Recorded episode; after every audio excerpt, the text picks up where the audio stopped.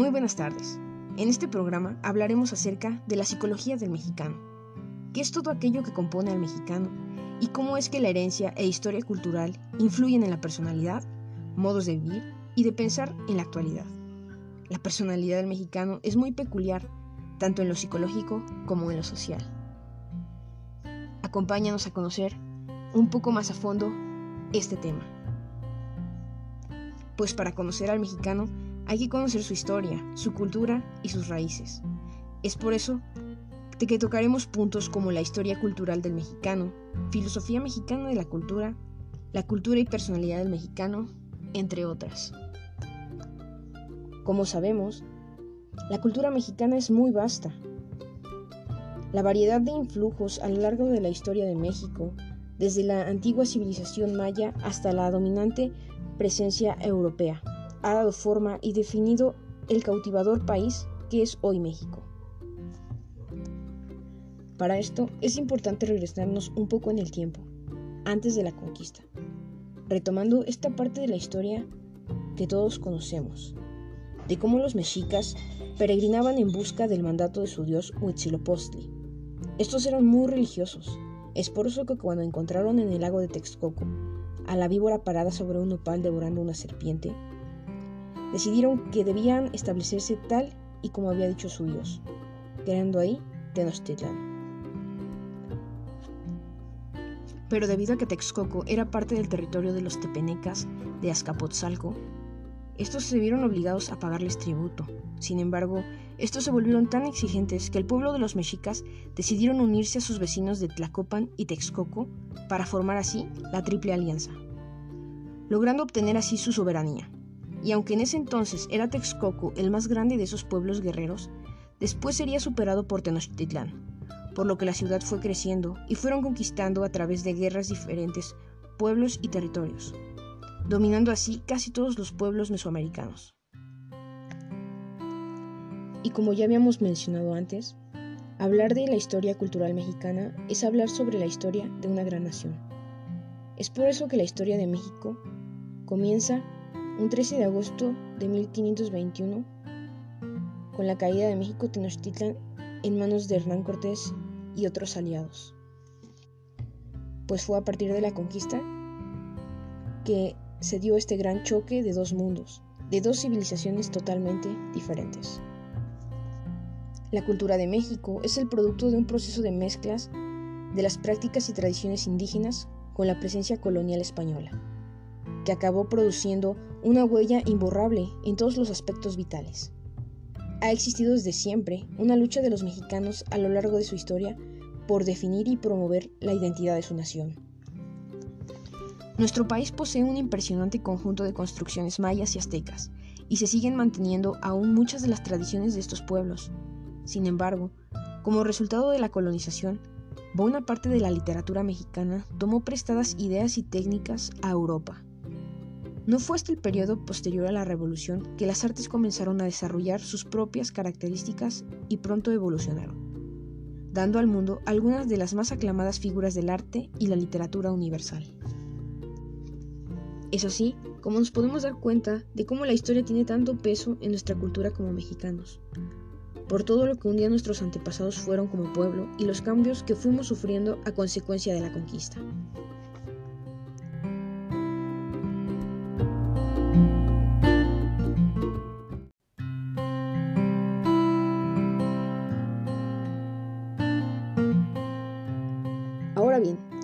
Un poco acerca de la filosofía cultural y sociedad en México.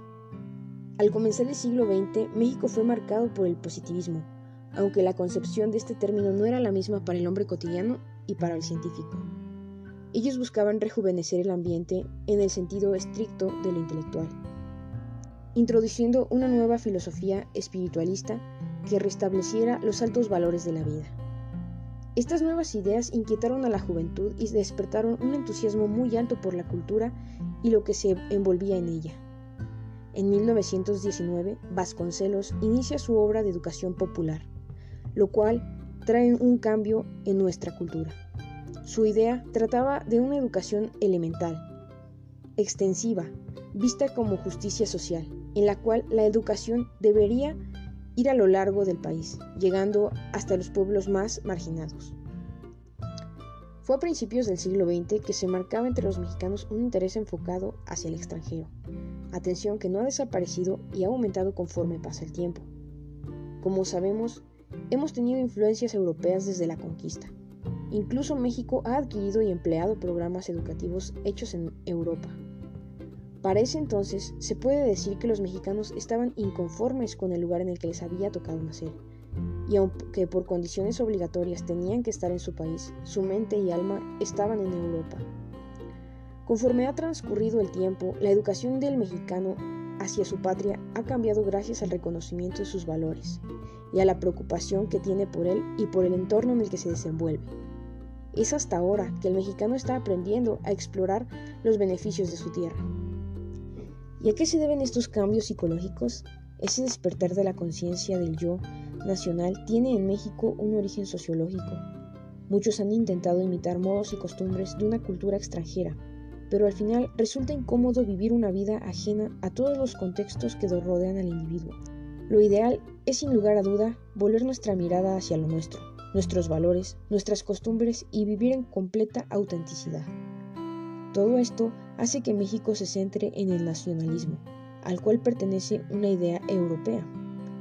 Es razonable que México tuviera un resentimiento hacia Europa, ya que había ocasionado el desprecio de los valores propios. Aunque el mexicano, al centrarse en su nación y apoyándose en el conocimiento de su pasado, puede esclarecer cuál será su destino y evitar sentimientos de hostilidad hacia los europeos. La idea actual sobre la educación mexicana se vale de la imagen de la concepción instrumental del hombre, en la cual se busca la especialización del individuo, pero en forma técnica y con base en un profesionalismo liberal. Y bueno, como ya lo hemos visto, nuestra cultura es muy grande, la misma que nos identifica como mexicanos y en la cual se va desenvolviendo nuestra personalidad. Es por eso que tocaremos ese punto sobre nuestra cultura y personalidad, de cómo la cultura mexicana, desde los pueblos mesoamericanos hasta la actualidad, es mejor vista por gente extranjera, quienes pertenecen al pueblo mexicano no miran las riquezas tangibles e intangibles que han forjado nuestra historia y nuestra cultura. Y es que es una realidad. Muchas veces como mexicanos nos discriminamos a nosotros mismos o le quitamos importancia a la belleza de nuestra cultura, a la belleza de nuestro país. Y uno de los principales puntos que se tratarán es el reconocimiento de las diferencias, ya que México se distingue por la diversidad cultural de sus pueblos, lenguas, tradiciones, vestimentas, religiones, y ello exige una cultura democrática, con un verdadero respeto a lo distinto, desde las preferencias sexuales hasta el pluralismo social. Y es que como mexicanos nos encontramos inmersos en un conflicto constante, pues en nuestra sociedad existen prejuicios, discriminación e incluso secuelas de movimientos liberales que han marcado nuestra historia. Sin embargo, no se puede descartar el conflicto como ingrediente activo de un orden social. Quizá el conflicto sea indispensable dentro de la sociedad para arrojar argumentos distintos y expresar los desacuerdos. Una sociedad con conflictos es una sociedad sana. Pero también es importante y primordial destacar la importancia de solucionar estos conflictos, pues resolverlos permite aumentar el nivel de madurez y desarrollar el movimiento de conciliar las partes.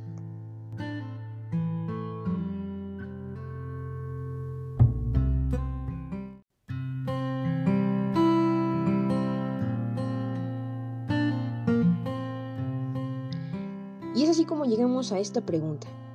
¿Qué identifica al mexicano?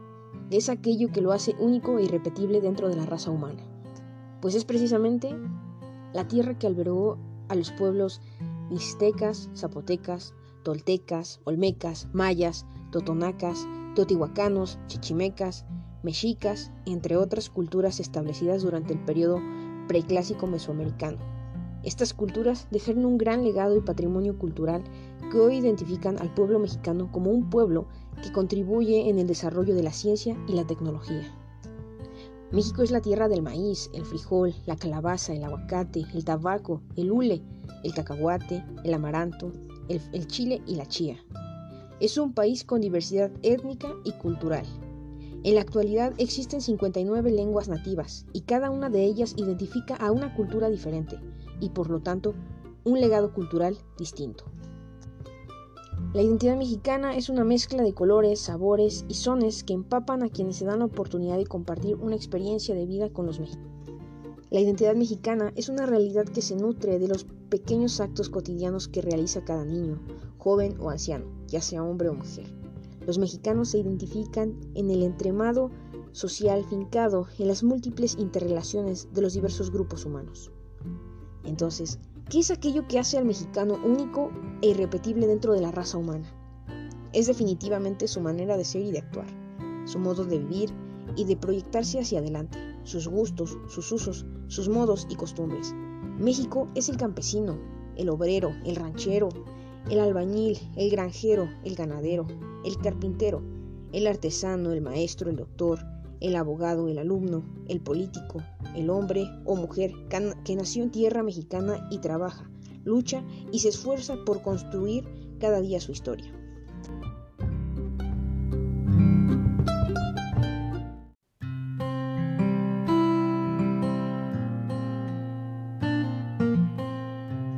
Ahora bien, ya que hemos hablado acerca de lo que nos diferencia y nos hace únicos del mundo como mexicanos, hablemos de lo que nos diferencia entre nosotros, entre nuestros tipos de mexicanos, que se refiere a las clases, índole o características de nosotros como individuos. Pues existen en México diferentes tipos de mexicanos, y a pesar de que el idioma oficial es el español, producto de la conquista y la colonización, aún se hablan 59 idiomas, entre los que destacan el náhuatl, el maya, el otomí, el mixteco y el zapoteco. Todos ellos manifiestan una tipología diferente. Se ha dicho que el mexicano es muy religioso, pero también es cierto que hay mexicanos muy obedientes. Estos son fáciles de encontrar de acuerdo con la geografía mexicana. Está también la tipología del mexicano activamente autoafirmativo, que se caracteriza por ser rebelde. otra tipología mexicana es el control interno activo. Se trata del mexicano ideal, que posee dos cualidades buenas de la cultura mexicana. Es obediente y rebelde cuando él cree que es necesario. El mexicano interno activo es la buena personalidad mexicana, pero su contraparte es aquella en la cual abundan mexicanos pasivos, pesimistas y fatalistas, dispuestos siempre a corromperse, son obedientes por conveniencia y por carácter.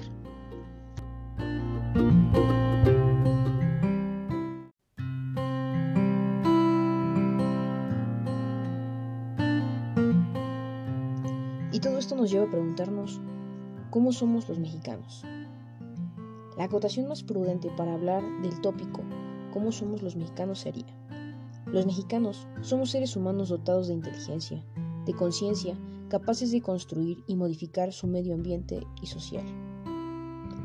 Como todo ser humano, los mexicanos son personas motivadas. Los motivos se vuelven cada vez más numerosos y complejos según la edad del individuo. Los mexicanos motivados tienen una conducta que presenta tres características. Primero, necesidades corporales como la sed y el hambre, y necesidades psicológicas como el estar acompañado. En esta conducta la persona busca los medios de satisfacer esas necesidades.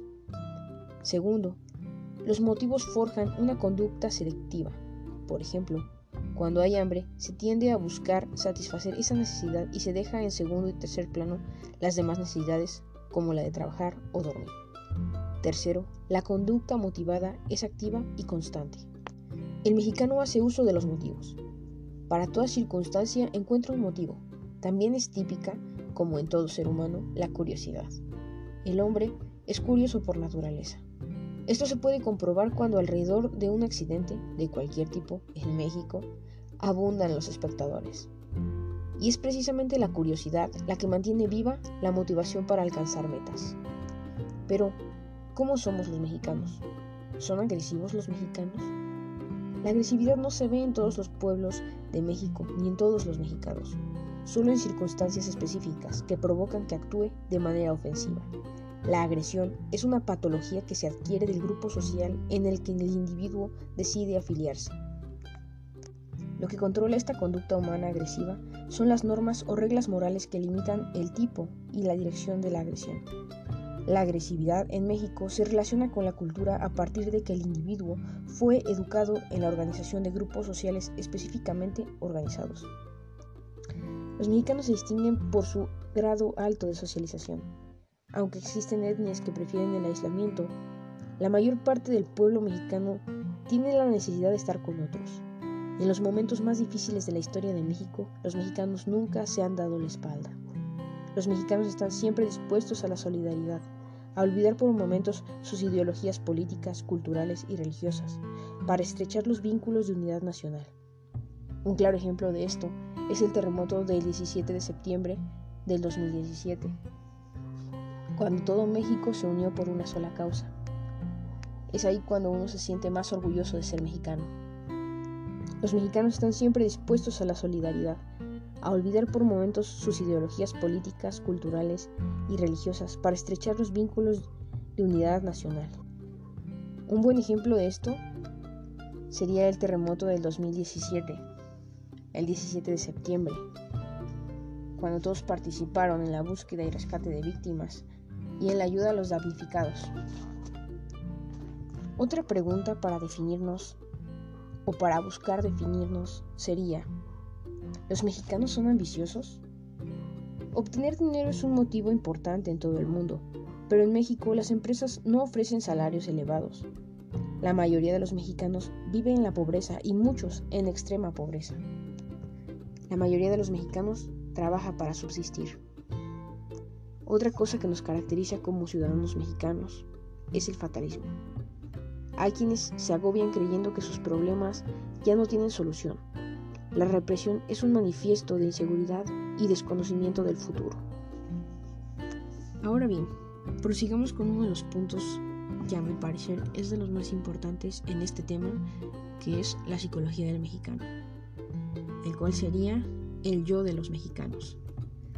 Para hablar de esto, tenemos que introducirnos un poco en el tema psicológico. ¿En qué es la psicología? pues ésta estudia el comportamiento y los procesos mentales del ser humano. El comportamiento incluye el todo del hombre. Sigmund Freud es uno de los más importantes teóricos de la personalidad. Puso en relieve el inconsciente, todas las ideas, pensamientos y sentimientos de los cuales no se tiene conciencia. Y distinguió dos tipos de instintos que rigen la conducta humana, los cuales llamó instintos de vida e instintos de muerte. Este es el yo del mexicano, un mexicano con identidad definida que fomenta aún el machismo. Es el mexicano que se enorgullece de sus antepasados. Es también ese mexicano que juega, canta, grita, baila y ríe. El mexicano en su yo abunda en el suelo azteca. Samuel Ramos considera que el yo de los mexicanos fue entumecido desde antes de la conquista. Sabemos que la historia de México inicia desde la conquista, pero en algún momento de la colonización, el mexicano, al adquirir su libertad, no supo cómo ejercitarla. Existe una ley biológica superior a la voluntad del hombre que impide borrar radicalmente la historia como influencia de la conducta presente. El mexicano adquiere diversas personalidades, el macho mexicano, el mexicano galante, el mexicano obrero, entre otras. Ha sido en México una cultura de invernadero.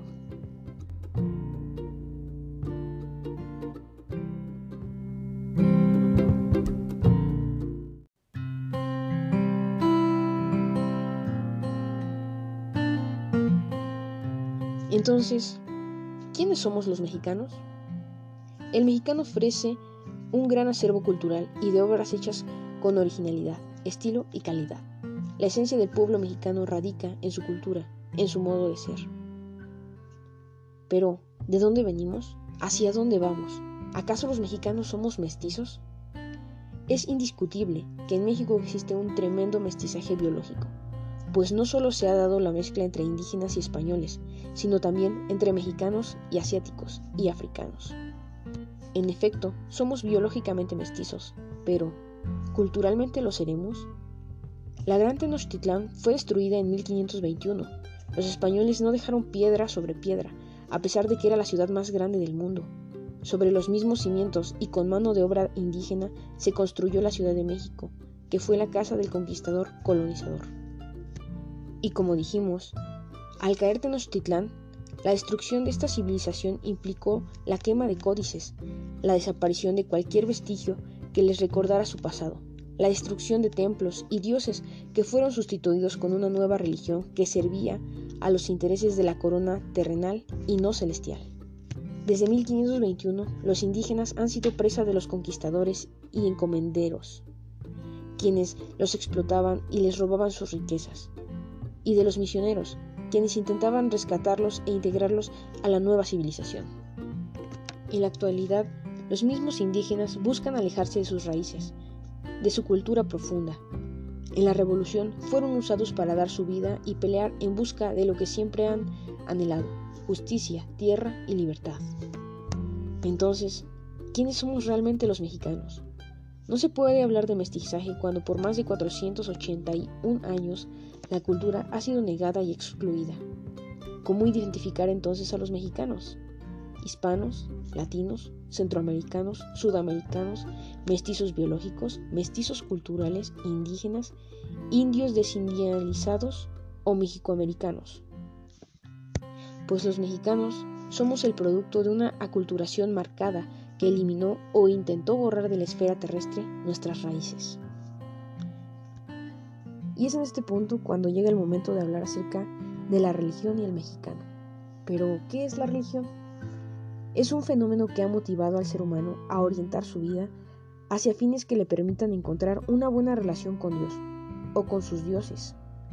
Es el medio por el cual se da el proceso de comunicación entre el hombre y su creador.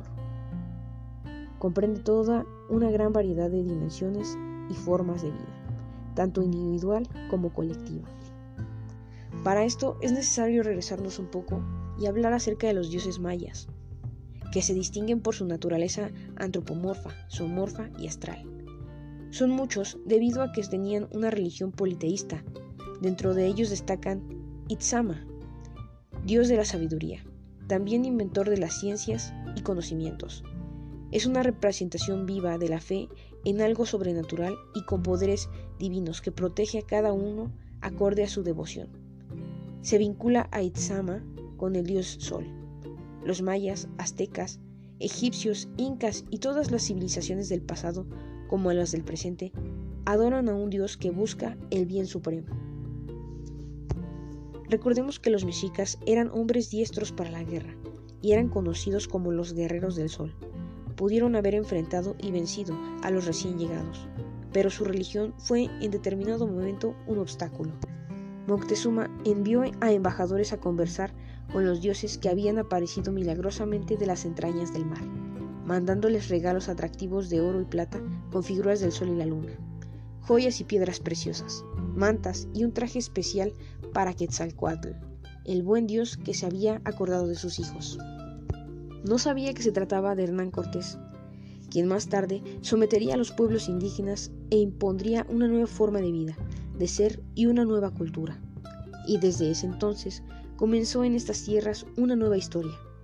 Actualmente, la religión mayoritaria en México es la comandada por la Iglesia Católica, con libertad absoluta de culto y separada totalmente del Estado. En México existe una gran diversidad cultural y en ella existen diversas tradiciones y costumbres, que religiosamente se celebran en el transcurso de los días del año. Por ejemplo, Todos Santos, Navidad, Semana Santa, celebraciones de santos patronos y una gran variedad de festejos tanto religiosos como días nacionales. México ha sido un país de mucha fe desde el pasado hasta los tiempos actuales cumpliéndose la aseveración aquella que dice la costumbre constituye la guía fundamental de la vida humana, por lo tanto, la religión es de vital importancia no solo en México, sino en toda la esfera terrestre, pues se concibe como el camino hacia la liberación del hombre y su encuentro con su Dios.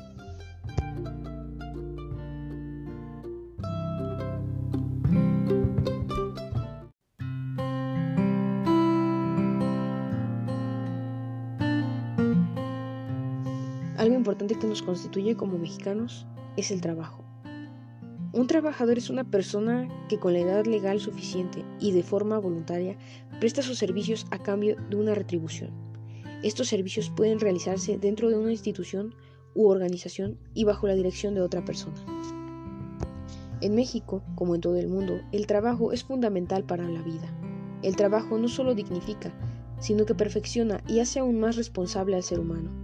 Los valores humanos que tiene el mexicano en el trabajo son de gran potencial debido a esa capacidad de hacer bien las cosas. Es dedicado y siempre muy productivo. El mexicano no puede tener una actitud neutral ante el trabajo. Lo ve siempre como un deber y una obligación, aunque es característica de su esfuerzo y dedicación. Y bueno, casi para concluir, hablaremos acerca de la familia mexicana. Las características de la organización de la familia en México dependerán del contexto donde se desarrolle.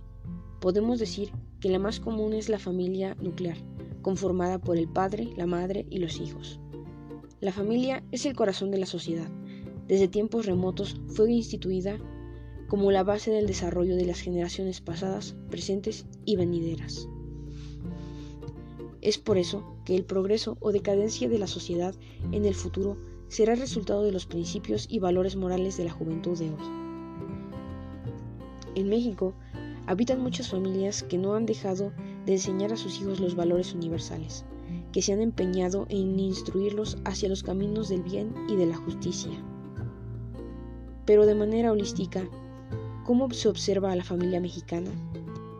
En el campo sociológico, el estudio de la familia explora los efectos que tiene el descenso de la natalidad en la sociedad las repercusiones que tendrá la desaparición de las familias extensas típicas en México, la incorporación de la mujer al mercado del trabajo, la liberación feminista, los vínculos rotos entre la pareja de cónyuges, las nuevas formas de convivencia familiar, entre otras. El México contemporáneo es muy distinto al de los inicios. El mundo del mexicano tiene una doble moral sexual que caracteriza los papeles del hombre y de la mujer y que divide las funciones de cada uno. El varón se permite placeres que se le niegan a la mujer. Es el que lleva el dinero y lo maneja a su antojo. Gasta en ropa, zapatos, mucho más que su pareja. México es un mundo de hombres. El hombre tiene el privilegio de ser atendido por la mujer. A esta no se le permite que indague o cuestione. Podemos ver que el padre es temido por los hijos. En México, por tradición, no se le permite al hombre ser más débil que la mujer. ¿Cuántas veces hemos escuchado los hombres no lloran y frases como vieja quien llega al último? Existe aún ese machismo marcado en muchas familias que se extienden al conjunto de la sociedad. Y esto es un hecho que en la actualidad no cambia y se sigue alimentando en la mayoría de los hogares. Pues recordemos que sin importar cómo esté integrada la familia, sigue siendo el núcleo básico de la sociedad en tanto que ella reproduce biológicamente a la especie humana y en su forma de relacionarse se reproduce la identificación con el grupo social. Y casi para finalizar, hablemos de la abnegación de los mexicanos. La abnegación es la capacidad de satisfacer algo de manera voluntaria, ya sea por motivos religiosos o altruistas, y eso es una característica del pueblo mexicano. Cuando de ayudar se trata, como México, no hay dos. Es sabido que la abnegación de los mexicanos es grande. Recordarás también que Moctezuma prefirió sufrir el fuego que quemaba sus pies antes que traicionar a su pueblo. Su hombre de confianza, al que también torturaban junto con él, lo injuriaba, y lo único que Moctezuma decía era, ¿acaso yo estoy en el lecho de flores? El testimonio que Guillermo Prieto cuenta es un vivo ejemplo de la abnegación de un mexicano, que al igual que él abundan aún en la actualidad. La vida abnegada mexicana, la mujer, tanto en el hogar, la escuela, el trabajo, el noviazgo, la familia y en el matrimonio, ha sido considerada como buena trabajadora, y es quien se encarga de conservar la riqueza a cambio de su felicidad o dignidad. En pleno siglo XXI, la mujer sigue siendo maltratada. En pleno siglo XXI, la mujer sigue siendo maltratada. Aún se encuentran casos de homicidio, intimidación, maltratos, humillaciones, entre otras cosas que le suceden sin importar la condición social ni la edad. El ejemplo de abnegación en México es la mujer, aquella que por amor a sus hijos sacrifica su vida para que ellos estén bien. Por amor a sus hijos soporta el maltrato que recibe de su esposo, quien no le da el valor humano que merece.